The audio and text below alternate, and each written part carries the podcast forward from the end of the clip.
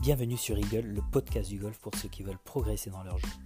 Je partage avec vous des conseils, des expériences sur tous les facteurs de la performance. Pensez à vous abonner pour ne rien rater. Bonjour à tous, on se retrouve sur un nouvel épisode d'Eagle. Aujourd'hui, épisode spécial et invité spécial.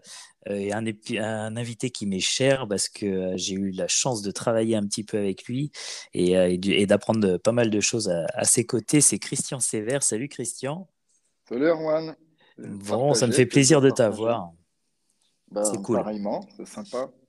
Alors du coup, juste pour refaire un petit historique pour les personnes qui ne te connaîtraient pas, mais en même temps, comme tu es souvent sur Canal ⁇ que ceux qui écoutent sont quand même un peu fans de golf. Celui qui ne te connaît pas, il va falloir qu'il sorte un peu de chez lui quand même. Mais, mais bon, du coup, un petit historique. Tu es pro depuis 93 euh, et du coup, tu as commencé à 23 ans. Oui. Euh, tu as quand même 427 tournois à jouer, mm-hmm. ce qui est quand même énorme. Deux victoires, une sur l'European Open et un sur le Canarias Open euh, des Espagnols. Open d'Espagne, ouais. Mmh. ouais. Euh, alors, ta, ta, meilleure année en stroke au niveau du en stroke average, c'était en 2008 avec 71-39.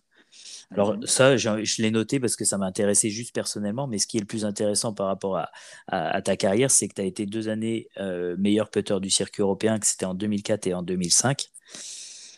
Et en plus de ça, ce qui m'a juste euh, surpris, voire halluciné, c'est que toutes les saisons que tu as fait sur le circuit européen, tu avais une meilleure moyenne de putts par tour que la moyenne du circuit.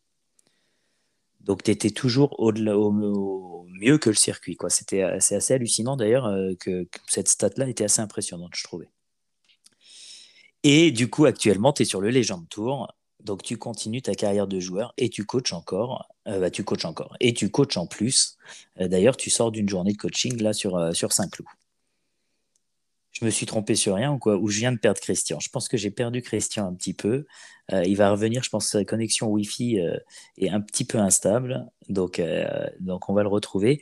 donc, effectivement, ces statistiques sont assez hallucinantes. Et sa meilleure année en termes de gains, c'était en 2004. Mais je me disais 427 tournois à jouer quand même. si on en compte une vingtaine par année, ça en fait quelques saisons quand même. Enfin bon, une un grand, grand joueur qui va être là sur le podcast, mais qui s'échappe dès que je commence à dire que c'est un grand joueur. Donc, un petit peu embêtant. Euh, on va attendre deux secondes et on va voir s'il revient, sinon on va le rappeler. Ah, ça y est, t'es de retour, Christian. Ah, il est là, peut-être quand le phone fait son fainéant et se met en veille, je sais pas. En tous les cas, euh, moi je t'ai bien entendu. Tu m'as entendu jusque-là, d'accord. Bon, bah nickel, parce que moi c'est vrai que je ne t'entendais pas, donc euh, effectivement, euh, bon, c'est bon, tu es de retour. Voilà. donc voilà, juste aujourd'hui, tu es, rejoueur et tu es coach. Mm-hmm. le, le Legend Tour, d'ailleurs, ton, ton, début sur, sur ce circuit-là est assez intéressant parce que tu as, passé quand même pas mal de cuts hein, déjà. Donc, c'est une bonne remise, surtout que j'ai vachement de mérite, Erwan, parce qu'il n'y a pas de cote. oui, c'est vrai. Ah, ça commence bien, si je fais déjà des boulettes. Ouais. C'est sympa, ces trois mm. tours, euh, il n'y a pas de cote. Bon. Après, euh, ce que j'ai plaisir à raconter à tout le monde, la le concept du cut euh, chez les tournois seniors, on s'en fiche carrément et on s'en tape parce que euh, je veux dire, euh, il n'y a que les places ben, vers le haut hein, du tableau des scores qui sont intéressantes, compte tenu du faible, des faibles dotations, qui correspondent à peu près à celles du Challenge Tour. Et comme à l'époque, ça m'avait bien servi dans l'état d'esprit et que ces circuits parallèles ou secondaires sont, euh, sont là pour te faire avancer et, apprendre notamment à, à, savoir aller bas et pas avoir froid aux yeux et voilà, être conquérant, euh, ben, c'est pareil euh, sur le Senior Tour, puisque clairement, tu n'avances pas à l'ordre du mérite si tu ne fais pas euh, de temps à autre un bon top 5, un podium ou une victoire. Donc, donc, si tu veux, la notion de autant, effectivement, il faut le dire sur le circuit européen, il y a assez d'argent que ben, la différence entre pas passer le cut ou tu as zéro et puis, tu as évidemment tes propres dépenses, hein, même si la plupart ont des sponsors pour les aider pour les frais de la saison. Mais clairement, il n'y a pas plus capitaliste que le, système de golf professionnel. Euh, si tu réussis à juste passer le cut, en plus, c'est ton jamais de chauffer un peu pendant le week-end où tu peux remonter sur le circuit européen un certain bon nombre de places? On t'a perdu. Ah, ça y est, on, te retrouve. Il faut que je, m'assure en fait que mon téléphone passe pas en veille. Voilà tout. Ah, euh, week-end. Donc voilà, donc l'état d'esprit, c'est euh, bon, chaque golfeur fait ce qu'il peut euh, à chaque moment, chaque tour, chaque coup, ainsi de suite. Mm. Euh, mais en tous les cas, cut on s'en fiche complet. Ce qui est intéressant, c'est d'aller choper les birdies et de faire de son mieux possible. Et en tout cas, comme je le conseillerais à tous les jeunes sur les Alps Tours et Challenge Tour inclus, c'est si toutefois un, joueur ressentait eh bien, un certain inconfort ou tu vois un petit peu la fameuse peur de de gagner ou de ce genre de phénomène psychologique, eh ben, c'est l'occasion de, de, de, le maîtriser et d'aller bien au-delà. Euh, parce que, parce que euh, financièrement, en tous les cas, sur le Senior Tour, si tu fais pas régulièrement des top 10, euh, tu gagnes pas ta vie. Hein. c'est clair. C'est clair. D'ailleurs, ça tombe bien ce que tu dis, euh, partir à la chasse au birdie. Et les deux thèmes du jour, bon, forcément, c'est avec ton, ton, ton historique et, et, ton palmarès euh, qui me sont venus euh, forcément en tête. Mais j'aimerais bien qu'on parle un peu de la lecture de pente. parce que parce que c'est quand même un des trois paramètres au putting qui est très important et qui est souvent délaissé et aussi que tu nous parles un peu de ton entraînement au putting donc du coup effectivement au niveau de la, de la lecture de pente euh, comment tu fonctionnes ouais. Je vais t'interrompre juste parce que j'ai pas perdu fil. Toi, tu pouvais plus m'entendre, mais moi, je continue à t'entendre. Et je sais que tu avais euh, une interrogation euh, par rapport aux stats dont tu oui. m'en mentionnais. Euh, là où moi, en tant que joueur, je me suis rassuré parce que j'ai envie de te dire humblement, si j'étais toujours dans les meilleurs, c'est aussi parce que j'étais moins bon que peut-être la moyenne la plupart en termes de green en régulation si tu mhm. vois ce que je veux dire. forcément, un joueur qui va, en moyenne, c'était mon cas, prendre que 11,5 green en régulation. Mhm. Alors sur le papier, on peut dire, mais comment? Mais pour un joueur pro, mais c'est catastrophique, c'est nul, etc. Mais bon, effectivement, il faut voir la longueur des parcours, il faut voir les positions de drapeau. OK? Donc, euh, mais au-delà de ça, ce qui m'a rassuré moi en tant que joueur et qui m'a convaincu à moi-même, et c'est le plus important, hein, c'est d'avoir d'être convaincu soi-même qu'on est, qu'on est bon en tout cas dans un ou dans tel domaine, c'est que dans les statistiques de putt par green en régulation, j'étais aussi toute ma carrière dans le top 20. Voilà. Donc finalement, euh, moi j'ai plus raisonné par rapport à la combinaison euh, des stats putt par tour, mais aussi tout aussi importante, putt par green en régulation, mm. sachant que vraisemblablement, parce que je suis un joueur court, parce que je tapais des plus longues cannes que les autres, euh, euh, j'étais peut-être en moyenne un petit peu plus loin des drapeaux que les autres. bon, pas forcément, hein, parce que tu as tout le wedging sur les par 5, les approches et tout. Là, peut-être j'étais meilleur que la moyenne. Mais enfin, bon, grosso modo, en me maintenant dans le top 25 du tour par green en régulation, je savais que je maintenais euh, mon avantage qui était ô combien crucial chez moi pour le facteur scoring et compétences, euh, parce que ce n'était pas par le grand jeu que j'allais euh, battre mes adversaires et le parcours, on va dire. Hmm. Voilà. D'accord. précision. Ouais, donc du coup, c'est un mix des deux, mais effectivement, même, même si tu les prenais pas en régulation, avec du recul, les greens euh, du circuit européen étant des greens quand même qu'on n'a pas au quotidien, euh, même si tu as des chips à faire, etc., euh, des fois tu peux chipper, mais le putt n'est pas donné non plus. Donc, donc de toute façon, c'est des belles performances.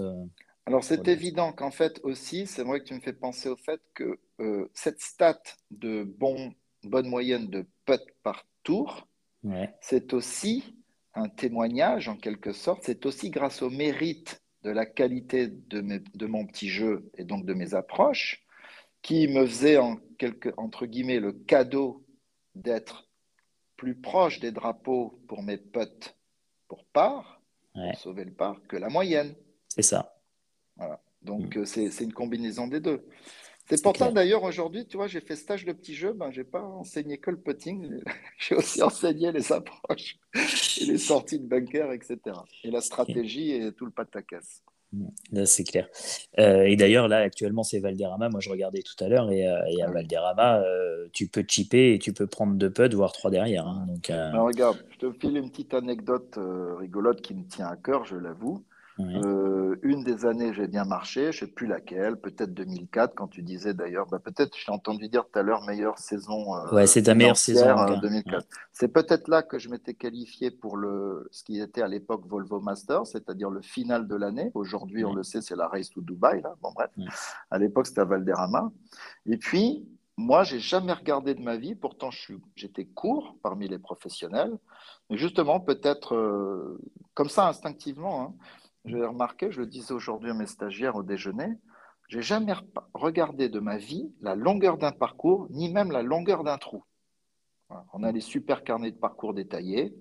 Moi, j'arrivais, mon caddie, il ouvrait le, le, carnet de parcours. Bon, le bunker, il est à combien? Le dogleg, il est à combien? Paf, paf, paf, tu vois, genre vraiment. Euh, dans le moment présent, dans le shot à jouer, que le trou il fasse tel, que le parcours il fasse telle distance, je m'en fiche. Il faut envoyer des hybrides euh, vers les greens alors que les autres jouent faire 5, eh bien soit. je, chauffe le hybride dans le vestiaire au sèche-cheveux avant de partir.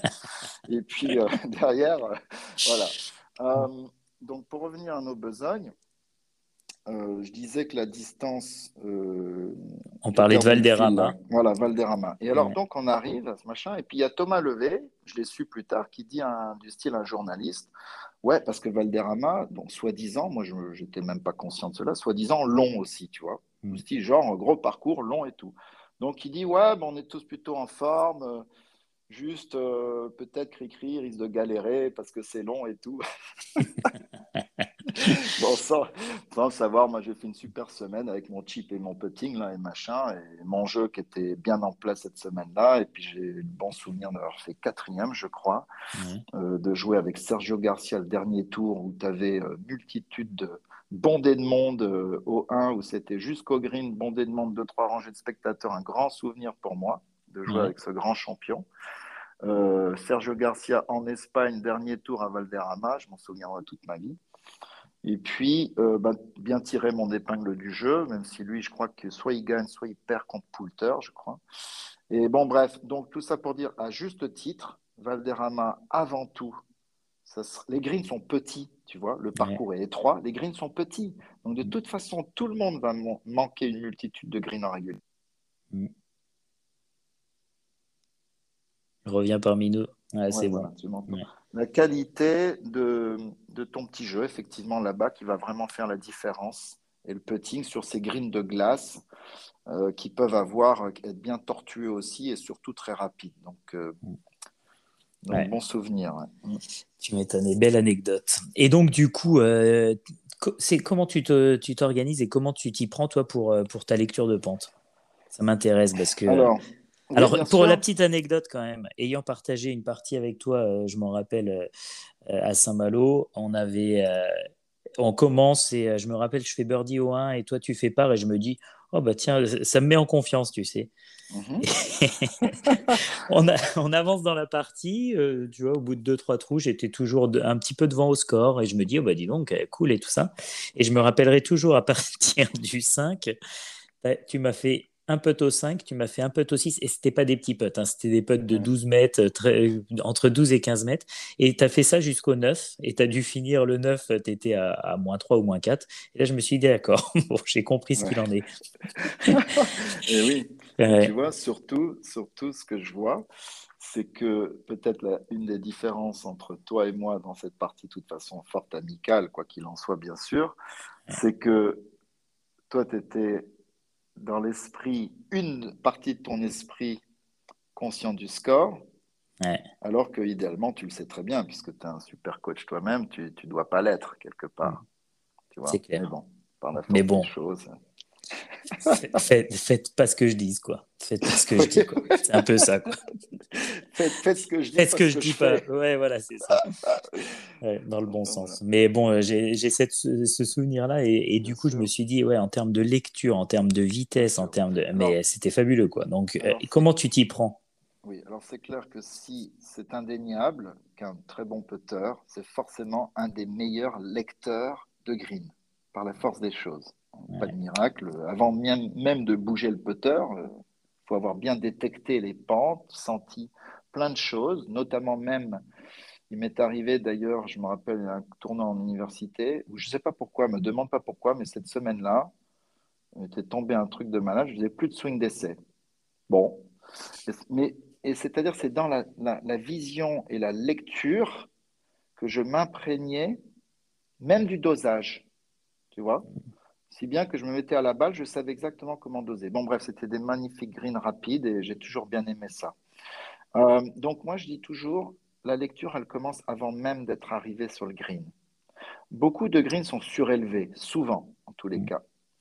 Et donc, quand vous êtes, euh, je m'adresse à tout le monde, quand vous êtes euh, même en partie amicale, en train de tchatcher avec votre, votre ami, jetez un petit coup d'œil à l'approche du green à 30-40 mètres, parce qu'on commence à déceler les yeux déjà. Si le green est effectivement un peu surélevé, nos propres yeux sont plus à niveau de la surface du green, donc déjà vont éventuellement plus facilement déceler quelques pentes éventuelle. Ça donne une globalité, une vision générale de la topographie du green.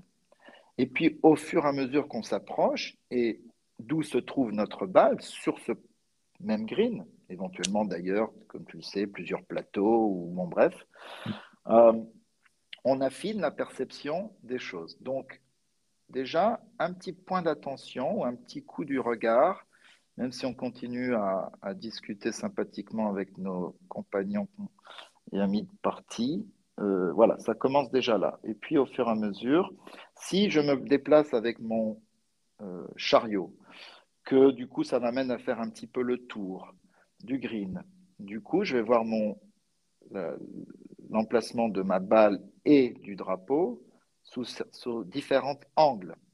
Tout ça je prends. Tout ça, je prends, c'est susceptible de m'indiquer les choses. Ensuite, donc bref, je vais prendre mon pote. Enlève la veille qu'on te retrouve. Voilà.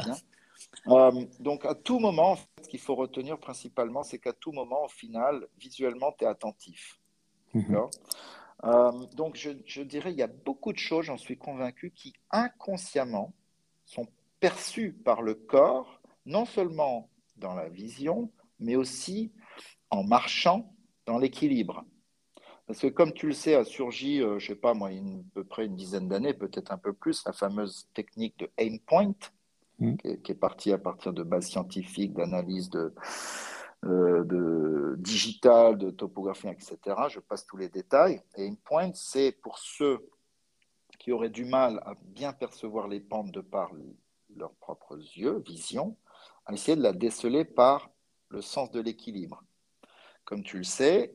Et, moi, je suis convaincu que pour tous ceux qui ne font pas de toute façon cette technique consciemment de aim point, ils le font inconsciemment en allant à leur balle, en éventuellement marchant jusqu'au trou pour enlever le drapeau, ou tu vois, ou, mhm. peut-être même carrément euh, quand ils ont une réelle routine, même si c'est relativement vite fait pour pas ralentir le jeu et que pendant les, que les autres font leur ménage et sont occupés à, à, faire leur propre truc, en tout cas pour tous ceux qui font de la compète et tout ça, bon, il y a un minimum quand même d'attention et de routine de lecture.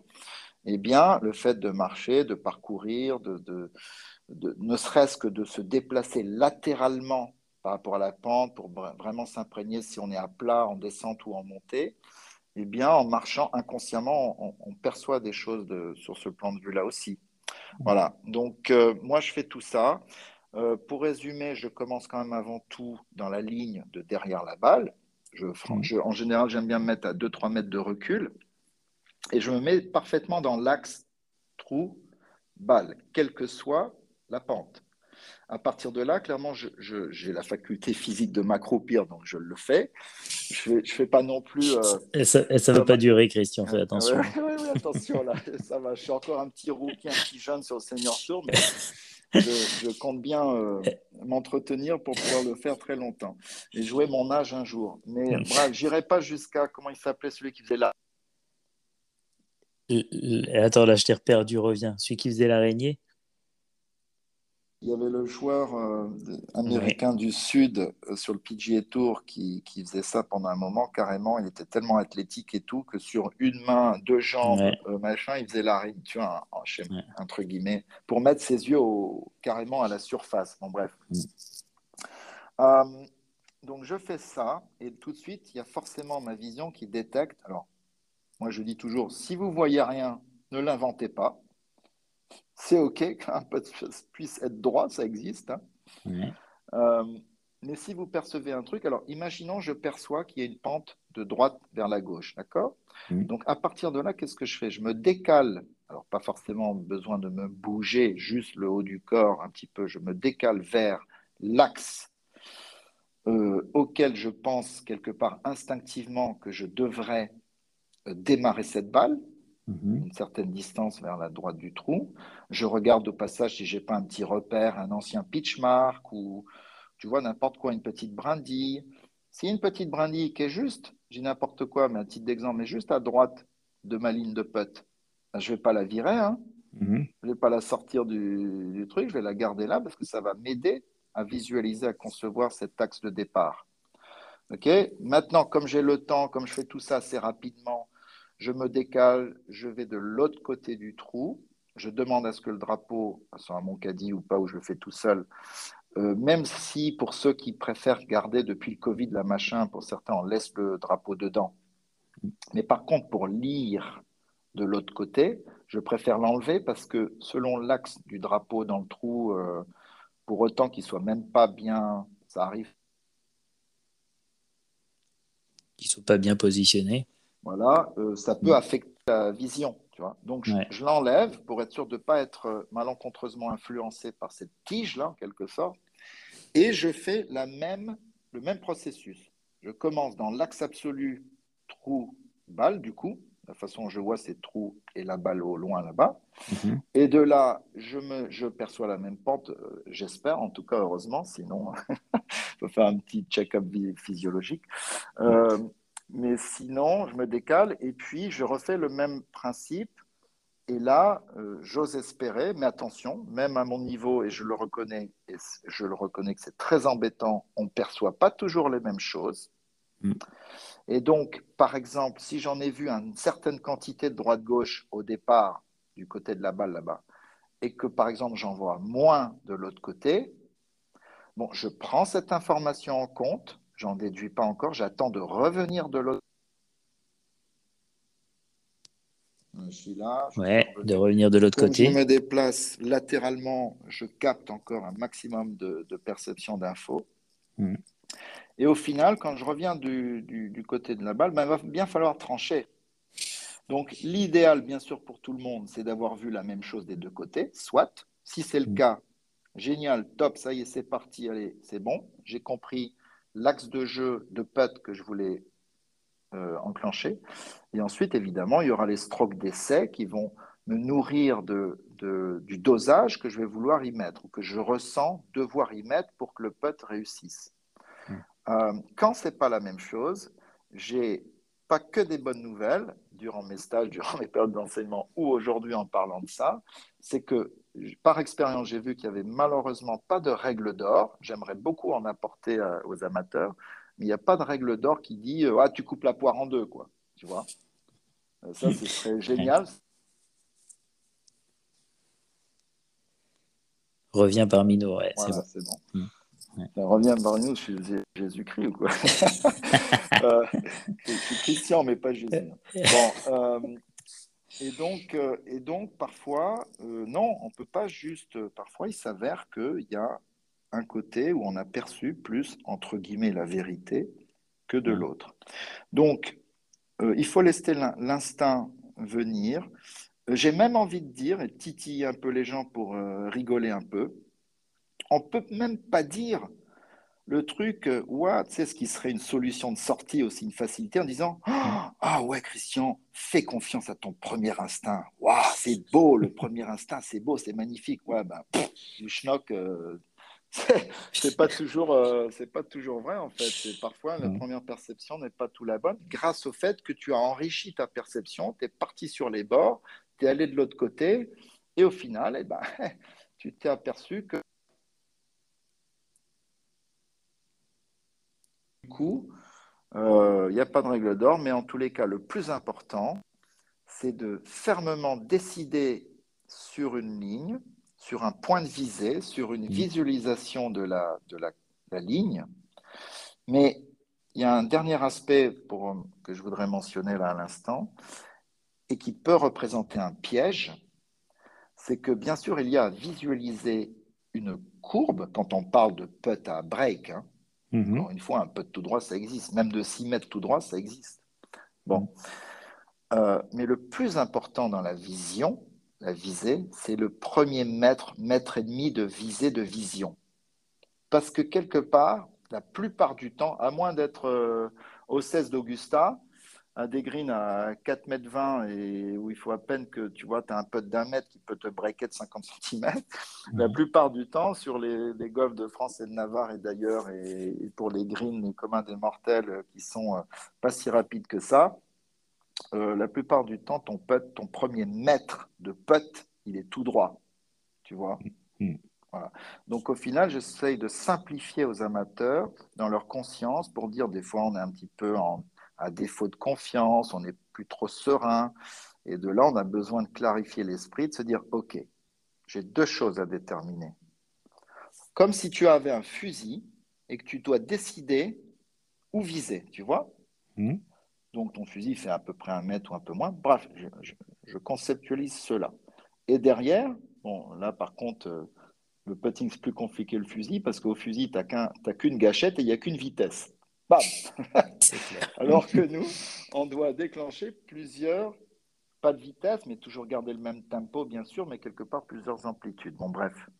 Donc voilà, donc c'est ça euh, et tout ça, je le fais euh, parfois sous le coup de la pression de l'arbitre qui chronomètre sur les circuits. et tu le fais tout ça en, en 40 secondes ou en 50 secondes si tu es en premier, mais ça peut se faire assez rapidement. Et, c'est en forgeant qu'on devient forgeron. Donc peut-être pour terminer sur le thème, j'ai envie de dire à tout le monde, s'il vous plaît, c'est ce que j'essaie de faire prendre conscience à mes stagiaires, comme aujourd'hui, s'il vous plaît, euh, entraînez-vous intelligemment sur vos putting greens. Déjà, allez au putting green, s'il vous plaît, et d'une. Déjà. Et de deux, et de deux, quand vous y êtes, ne vous mettez pas euh, systématiquement à 3-4 mètres où vous avez à peine 10% de rentrée à un putt. Prenez confiance déjà Voilà, c'est ça. Prenez confiance déjà, soit prenez la, entre guillemets la température du green, c'est-à-dire la vitesse, et faites des, des putts de longue, de longue distance, où vous allez aussi mettre en place votre tempo, votre rythme, la qualité de votre toucher de balle, vérifier, la, prendre le temps de bien se positionner devant la balle, la posture, ainsi de suite. Ou aussi, l'un ou l'autre, hein, qu'importe euh, ce que vous faites en premier, mettez-vous carrément à allez 60 cm du trou pour commencer, histoire de respecter votre posture, votre emplacement et d'avoir la quasi-certitude d'avoir le plaisir de rentrer des potes immédiatement. C'est quand même mieux pour, euh, pour se mettre en confiance et mettre les choses en place pour la, pour la journée et la partie qui va se dérouler dans un instant. Euh, et seulement en troisième lieu, si vous en avez le temps, vous faites des potes de moyenne distance, effectivement, ou pour le coup, ceci étant dit, Pas de. je suis désolé, il y a le téléphone qui se met en veille assez systématiquement. Euh, Et tu disais sur les putts de moyenne distance, pas forcément. Sur les putts de moyenne de distance ou les longs d'ailleurs. Hein. Enfin, de toute façon, en fait, là, c'est parce que j'en étais au segment euh, en troisième lieu. Si vous avez le temps, faites des putts. C'est vrai, je l'avoue qu'on retrouve souvent sur les parcours les putts entre 2 et 6 mètres. Il est vrai que ce soit sur le par ou pour les, ou pour les, les bogeys, qu'importe, et les birdies, c'est souvent des putts de ces distances-là. Mm. Euh, donc en troisième lieu, travaillez-les. Mais travaillez-les comment? Observez que ce soit les jeunes et les moins jeunes. Moi, je les vois, les gens. Ils arrivent sur un putting green, ils ont trois balles dans la poche. Poc, poc, poc, ok, ils sont sur le green. Ils prennent un trou à 5 mètres et que je te balance, que je te pote la première. Oh, bah ça c'est lent, tiens, aujourd'hui, tiens, va falloir taper plus fort. Hop, et de deux, ok, c'est mieux. Maintenant, c'est taper plus fort, très bien. Ah, mais ça, alors, il y a plus de gauche-droite que je pensais. Troisième balle, bim, ah, formidable, ça y est, celui-là, il a léché le trou, il est rentré. Formidable. Ah oui, d'accord, mais c'est formidable ça. Mais Par contre, tu as mis trois balles à y arriver, quoi. Tu as mis trois balles à y arriver, et à ce que je sache, les règles de golf me disent que sur le green du 1, j'aurai pas trois tentatives. N'est-ce pas? Ça veut dire qu'en fait, le formidable jeu, notamment du putting, et ça fait partie du plaisir de putter, de jouer, c'est le formidable jeu de devinette. C'est les 30, et voire la minute qui précède l'exécution du putt. Parce que c'est ça aussi bien, bien putter et jouer et s'amuser au putting. C'est de mettre les, mettre les chances de, son côté pour bien deviner euh, les pentes et, et l'œuvre qu'on a exécutée. Donc, il faut, même à l'entraînement, encore une fois, si je dois devenir un bon putter, c'est indéniablement que j'aurai développé des bonnes aptitudes à bien lire les pentes. Et ça ne vient pas par miracle comme ça. Alors oui, il y en a peut-être qui sont plus doués que d'autres, et peut-être j'en fais partie, parce qu'effectivement, j'ai toujours, euh, dès que j'étais euh, enfin, golfeur et à 12, 13, 14 ans, etc., bien lu les pentes. Mais ça se travaille aussi, ça peut s'améliorer, c'est évident. Mm. Et, donc, il faut y passer du temps. Et donc, euh, dès une première balle, faire l'effort, même si on est sur un petit green, et on peut le faire de façon très ludique avec un compagnon de jeu ou une compagnonne, hein, bien sûr, euh, où il y a là qui, il y a une personne qui reste de profil, tu vois, mm. pour euh, vérifier l'alignement de, de celui qui ou celle qui pote, et puis surtout après, en termes d'exécution, lui dire si la balle a bel et bien été envoyée là où, sur la ligne escomptée, là où la, le joueur euh, ou la joueuse le désirait, mm. et ainsi de suite, et s'entre-aider de cette façon, en faisant un concours de putt. Ou... C'est super, hein, parce qu'au putting, il faut bien sûr travailler, faire ses gammes, et travailler qui plus est, si possible, de temps à autre, même j'en ai rien à fiche du niveau, hein. ce n'est pas parce que vous n'êtes pas un pro ou un super joueur amateur que vous êtes 36 euh, d'index que vous ne devez pas travailler avec un minimum de méthodologie et de rigueur. Euh, si vous le faites, vous, vous descendrez d'autant plus rapidement d'index, j'en suis convaincu. Bon, donc là, on ne va pas passer dans les détails, il faut venir voir, faire des stages avec moi pour ça. je, vends ma sauce au passage. Tu as bien euh, raison. Euh, non, parce que c'est un plaisir avant tout et la passion du coup, on me perd. À chaque fois qu'on me perd, je peux parler, c'est cool. non, je disais, c'est de toute façon la passion et le plaisir de faire progresser les gens. Mais voilà, il faut à minima travailler par tout un tas d'exercices, une certaine forme de faire ses gammes. Tu sais, c'est connu. Les mm. virtuoses de piano, c'est des maîtres ça n'empêche que tous les jours, ils font leur gamme. C'est clair. Et ben, pour le joueur qui a envie de progresser, ou en tout cas ne serait-ce que pas progresser, mais ne serait-ce que maintenir son niveau, il faut faire ses gammes. Mmh. Donc sur un putting ring, il faut faire ses gammes. On peut les commencer, à, comme je le disais, à 60-80 cm pour prendre confiance, en respectant bien sa routine, en étant conscient de chaque étape de sa routine. On a le, le feedback positif euh, de, la vision de la balle qui tombe dans le trou, du bruit de celle-ci quand elle tombe, c'est agréable, ainsi de suite. Et, après, il faut se discipliner à faire ses lectures. Voilà. Et développer une routine aussi de lecture. Elle peut être très rapide, elle peut être très concise. On est d'accord, on n'est pas là pour faire ralentir le jeu de golf. Mais si la personne a bien pris le soin de regarder déjà avant même d'arriver sur le green, la topographie, qu'au fur et à mesure, elle est toujours du coin de l'œil, en train de regarder, de percevoir. Euh, voilà, elle peut déjà avoir capté pas mal de choses, je dirais de façon latérale ou de, du côté de la balle, sans pour autant avoir pris le temps de partir de l'autre côté, parce qu'effectivement, ça pourrait, dans telle ou telle situation, ralentir de trop le jeu, tu vois. Mm. Mais une question par rapport à ça, d'ailleurs, euh, je me disais, et euh, moi souvent je le dis à mes élèves, mais euh, quand tu vas derrière le drapeau, j'aime bien aussi qu'à ce moment-là, ils jettent un coup d'œil sur le dernier mètre. très bien, super. Ouais, parce que, parce que ce dernier mètre, tu as du mal à le voir forcément de l'autre mhm. côté. Et en plus de ça, on sait très bien que c'est là où la balle ralentit et donc va prendre un peu plus de pente. Est-ce que tu es d'accord avec ça ou non seulement je suis complètement d'accord avec ça, mais je les encourage, tout comme toi sûrement peut-être, à visualiser. Si tu regardes sur un plan, tu te rappelles, je te parlais de l'axe. Trou indépendant de la pente. On va dire que on regarde donc le trou et on le considère comme une horloge. Donc, Le, fond, le, bord opposé, c'est minuit ou midi, comme midi, tu veux. Mm. À droite, c'est 3. Devant, le, bord devant, c'est 6 heures, etc.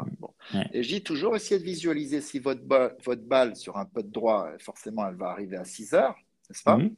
Et si elle rentre à 5 heures ou voire 4 heures, gros break, gros break, 4, 3 heures, tu vois. 4 heures moyen, euh, pardon, excuse-moi, 4 heures, 5 heures et 6, parce que 3 heures, encore une fois, il faut être à Augusta là, pour ça. C'est clair. Hmm. Et, ça, ça aide, ça nourrit la vision et la courbe et ainsi de suite. Effectivement, c'est des bonnes choses à adopter ça.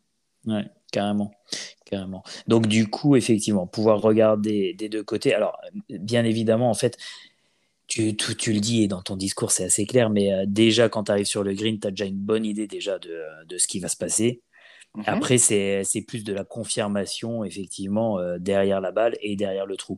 Tu, tu, tu m'avais évoqué aussi, mais là, là tu n'en as pas trop parlé, de cette vision en entonnoir quand tu te mets derrière la balle, souvent tu, tu, regardes très large et après tu rétrécis sur la ligne de putt. Tu le fais toujours ou, euh, Oui, c'est-à-dire que oui, je ne l'ai pas dit. Quand je te disais que je me mettais, euh, tu sais, un peu de côté. Euh, dans mon, voilà, un peu de côté. D'abord, d'abord dans l'axe et puis hop, forcément, je perçois une pente et derrière, je me décale pour bien me mettre dans le sens de l'axe de départ. Ouais et puis je visualise le reste et justement du style par exemple qu'elle va rentrer par 5 heures ou si c'est un gauche-droite qu'elle va rentrer par 7 heures ou par 8 heures ouais. par rapport à l'horloge.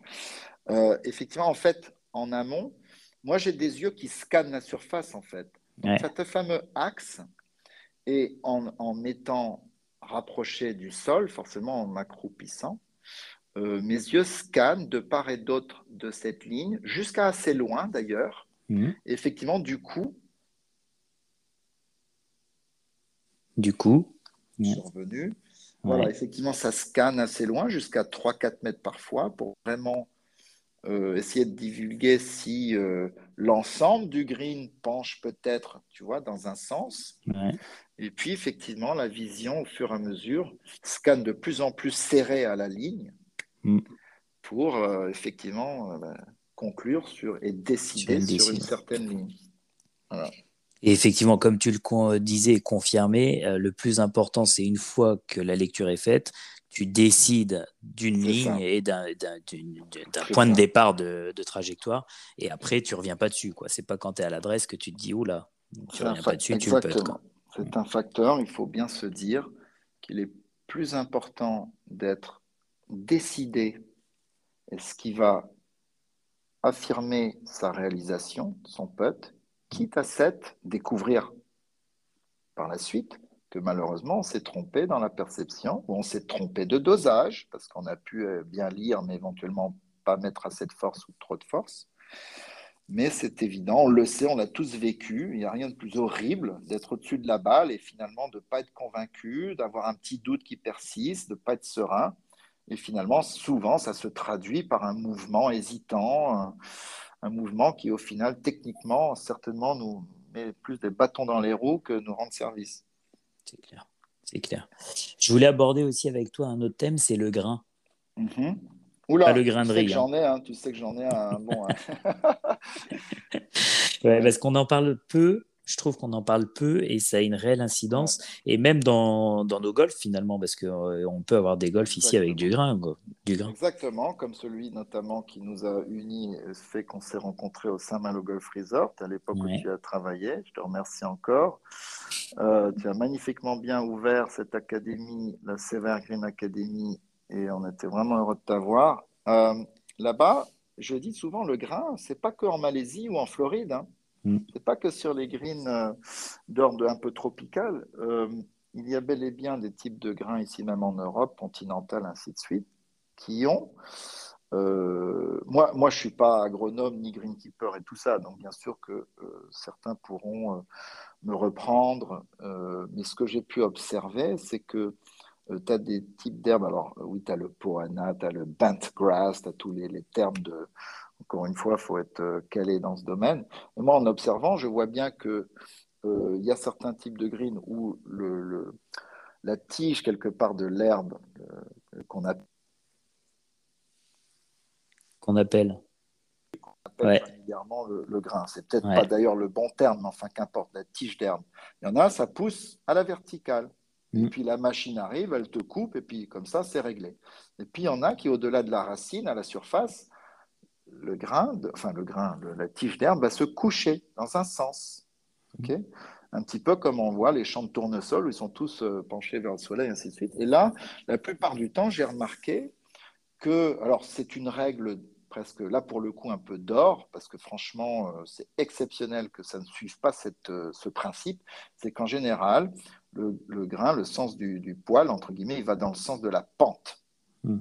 ok? Et alors, ce qui est formidable, je trouve, c'est que quand vous avez un petit doute sur la pente, si vous êtes capable de déceler, déterminer le sens du grain, ça peut vous aider à déceler la pente, puisque celle-ci pointe, euh, indique le sens de, la pente. Bon.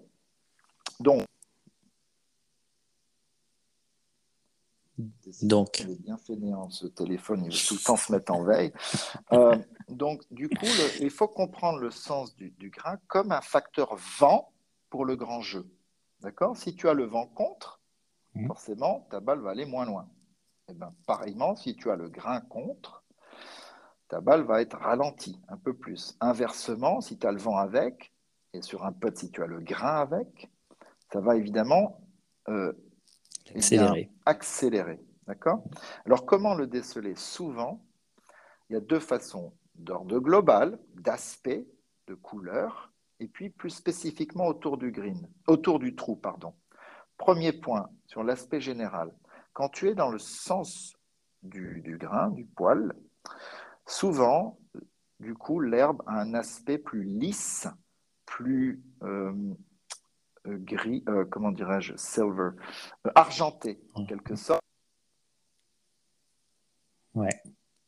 Parti en veille encore, il faut que je garde le doigt dessus, je crois. Et inversement, quand tu as le grain contre, et je le fais hein, sur les stagiaires, notamment sur le green au Saint-Malo Golf Resort, c'est flagrant, quoi. Tu vois, je les fais mm. déplacer, je dis, venez avec moi, on va parcourir 10 mètres, on va se tourner dans l'autre sens, vous allez voir le contraste. Mm. Et dans l'autre sens, ben, clairement, tu as un green beaucoup plus rigueux, euh, euh, oui, plus euh, sombre, mm. plus poids. Et je, je, l'explique aussi, tu vois, tu prends le sens de ta main avec les doigts et tu le tournes, tu regardes le, le haut, le dessus de ta main et tu, regardes la couleur de ta peau. Et puis derrière, tu la tournes vers toi, comme une griffe, tu vois, vers toi. Et tu vois le dessous de la main qui est beaucoup plus sombre, le dessous de, des doigts. Et, de cette façon, on arrive plus à concevoir ce contraste de couleur. De toute façon, il, se le fait. Alors, attention, des fois, le grain, il est de côté, évidemment, mmh. comme tout simplement comme un vent latéral.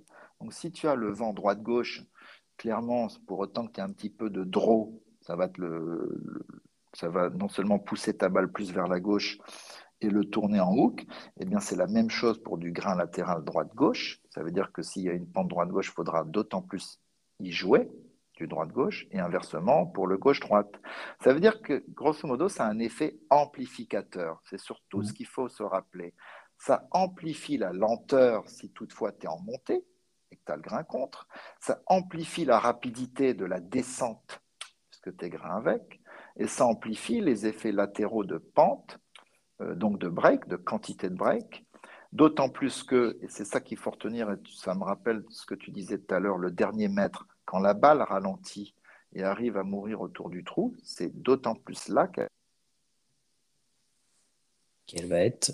Je ne sais pas où j'ai été coupé, mais c'est là où elle va être le plus affectée par le grain. C'est ça.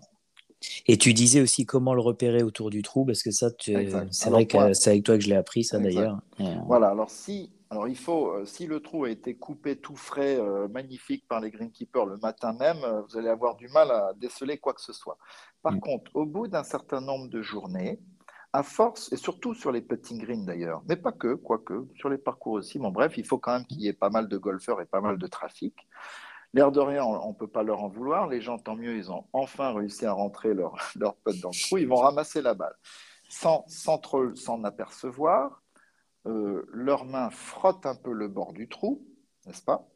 Mm. et, et, de ce fait, au fur et à mesure, le bord du, du trou qui est le plus fragile en quelque sorte, et je vais l'expliquer dans un instant, eh bien, est d'autant plus abîmé par ce passage constant des mains et de ce fait va nous indiquer le, bord du trou qui va être le plus abîmé, va nous,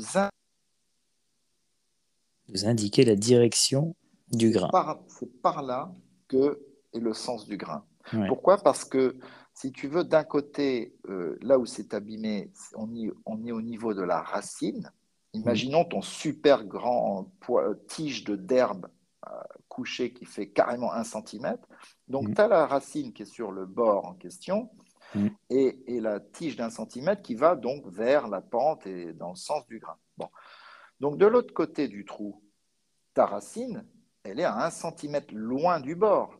Et c'est mm. le bout de ta tige qui arrive au bord. Donc là, tu peux passer ta main tout ce que tu veux. Euh, tu as le bout de la tige, elle est fermement attachée à un centimètre au-delà. Tu abîmes pas, tu comprends C'est comme des branches. Euh, tu circules euh, un bout de branche d'un arbre. bon, bref, tu n'arrives pas de la casser. Alors voilà, et, par contre, au niveau de l'autre bord, ben, là où la racine est sur le bord du trou, c'est là que les passages des mains enlèvent de, la racine et donc du coup abîment le bout du trou. Voilà. Voilà, voilà. Pendant la veille, j'ai conclu, mais c'est ce que tu devais, ce que tu pensais dire, je pense, à peu près. Oui, absolument. Mais c'est vrai que c'est euh, et ça, c'est des choses que peu de personnes connaissent et qui peuvent vraiment. Alors, au-delà de te donner encore, euh, comment dire, une, euh, une info supplémentaire sur la puissance à bah, la, la, pente à prendre ou le dosage à gérer, ça te donne aussi, ça te confirme aussi dans le sens de la pente en fait. Comme, comme tu dis que le grain est souvent dans le sens de la pente, si tu as un doute, tu peux aller voir auprès, autour du trou et tu peux avoir aussi une confirmation. Quoi. Exact. Il faut mm. retenir l'effet surtout amplificateur des grains. Et que si on y prête attention, il peut nous aider même à déceler des pentes. Mm. C'est sûr. Et Christian, on a déjà fait un bon tour. Ouais, c'est bien là. Ouais, et c'est bon après ça m'étonnait pas que ça allait être génial, mais euh, c'est toujours un bon moment avec toi. Et ce que j'incite, c'est euh, tous ceux qui écoutent, allez faire un, passer un moment avec Christian, que ce soit euh, en stage, une journée coaching, que ce que ce que vous voulez. Mais au-delà de ce que vous allez apprendre en termes de coaching, Christian à chaque fois nous partage des anecdotes. Et il y passe toujours du temps beaucoup avec ses, ses joueurs il mange avec eux le midi, il passe du temps, il est, il est très généreux au niveau du timing. Euh, et donc, du coup, il faut vraiment pas hésiter parce que vous allez. Euh, bah, c'est génial parce que tu as des histoires avec Tiger Woods, tu as des histoires avec euh, bah, la Sergio Garcia, etc. Et, et c'est juste passionnant, quoi. C'est juste des bons moments, quoi. Bah donc, il faut vraiment que, que, que, vous alliez faire un petit tour avec Christian, là, sous peu. Ça serait bien. Grand, grand plaisir, je serais ravi de vous accueillir, même si j'ai repris Circuit Senior, c'est pas un truc à, à plein temps non plus ça va nourrir ma passion du golf, bien évidemment, euh, permettre d'auto-tester mes, théories et mes exercices que je donne aussi pour mes, propres élèves. Mais voilà, c'est le partage de la passion. Je suis béni des dieux de pouvoir gagner ma vie avec ma passion. Je sais que ce n'est pas donné à tout le monde, donc j'en profite tous les jours. Et euh, effectivement, que ce soit au golf de Saint-Cloud, nous, avons des magnifiques infrastructures parce que le club, forcément, a les moyens de les avoir. Euh, ou, qui plus est pareillement au Saint-Malo Golf Resort, où j'ai l'académie, où je me rends une fois par mois. Il y a maintenant Yann Kervella qui donne aussi des stages de façon euh, très compétente, euh, des stages chez Evergreen Academy, du coup, où là-bas, en tout on t'a perdu, ça y est. Hein?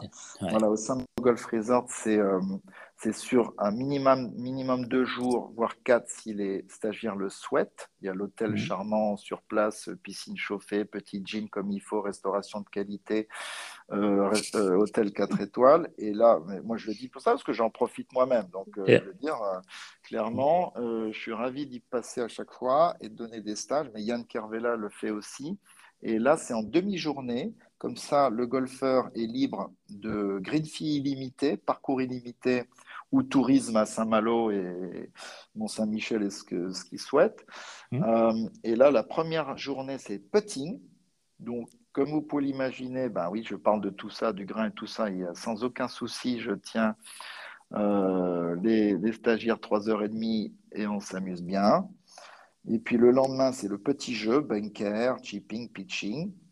Pour ceux qui souhaitent y poursuivre une troisième journée, c'est parcours accompagné, où il y a tout l'aspect stratégique, les routines, ainsi de suite, et puis voir euh, concrètement sur un parcours euh, ce qui s'y passe et mettre en application. Et puis le dernier jour, là, l'analyse de swing avec le trackman, un peu plus, euh, voilà, les dynamiques biomécaniques des, essentielles pour réussir des bons swings. Voilà, et à Saint-Cloud, je fais plus mon stage de petit jeu une journée. Mais si vous êtes un groupe de golfeurs, je peux aussi adapter et faire euh, des stages euh, bah, à la demande. carrément. Et après, tu accompagnes aussi des joueurs en programme, bien évidemment. Oui, j'adore les programmes, c'est bien. bon, voilà, c'est pas. J'aime bien, moi, partager, donc euh, c'est vachement agréable. C'est clair. Bon, cool. Christian, c'était vraiment un plaisir. Je te remercie encore mille fois d'être venu. Avec grand plaisir, hein, Juan de m'avoir consacré un peu de temps. Euh, au plaisir de te revoir très prochainement de toute façon. Euh, et en ce qui concerne tout le monde, euh, merci encore d'être si nombreux à écouter le, podcast. N'hésitez pas à le noter euh, sur Apple Podcast avec les 5 étoiles et un petit avis. vous pouvez m'offrir aussi un café. vous aurez le lien en description. Je t'expliquerai ça, Christian. C'est des, cafés virtuels. Et, un délire digital, j'avais compris. Exactement, exactement. Et, et, en tout cas, je vous souhaite tous un excellent golf. Et à Christian, à très vite et, et merci encore. Ciao tout le monde. Avec grand plaisir. Ciao. Bye bye. Ciao.